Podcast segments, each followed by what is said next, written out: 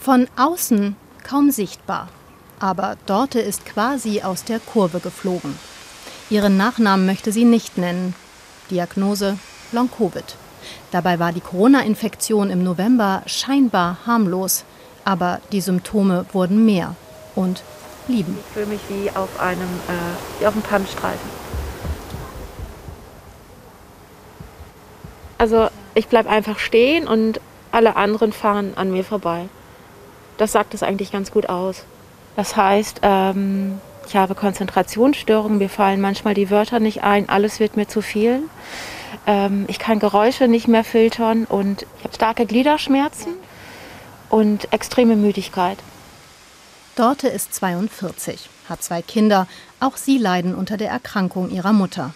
Ihre Erschöpfung ist so groß, ihre Wünsche plötzlich so klein. Ähm, laute Musik hören zu können und mit den Kindern zu tanzen. Dorte schämt sich für ihre Erkrankung, denn eigentlich soll niemand sehen, was sich oft einfach nicht verstecken lässt.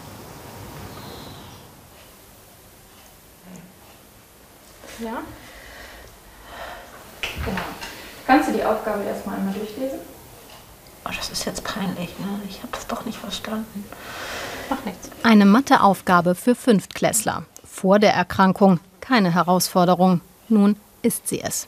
Nach einem Diagnosewirrwarr findet Dorte einen Platz, wo sie sich ernst genommen fühlt und einen auf sie zugeschnittenen Therapieplan bekommt. Logopädie, Ergo und Physiotherapie im Aphasiezentrum Fechter, einer Reha-Klinik, hauptsächlich für Schlaganfälle und Schädel-Hirntraumata. Ich denke schon, dass es eine gute Anlaufstelle ist, weil wir einfach die neurologische Erfahrung haben, auch mit diesen Symptomen. Ne? Wir können ja auch dann schon versuchen, Vergleiche zu ziehen, ähm, haben Behandlungsmethoden, die uns sehr vertraut sind. Man muss aber auch hier natürlich erstmal jetzt erproben, ist ja für uns Behandler und uns Fachleute auch neu, welche Therapiemethoden wirken auch wirklich.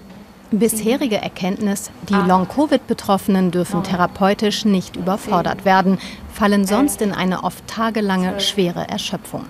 Im Aphasiezentrum sind ein Viertel der Patienten mittlerweile Long-Covid-Betroffene wie Dorte. Tendenz steigend. Sie hat sich sichtbar gemacht und ihren größten Wunsch, mit ihren Kindern bald wieder bei lauter Musik tanzen zu können.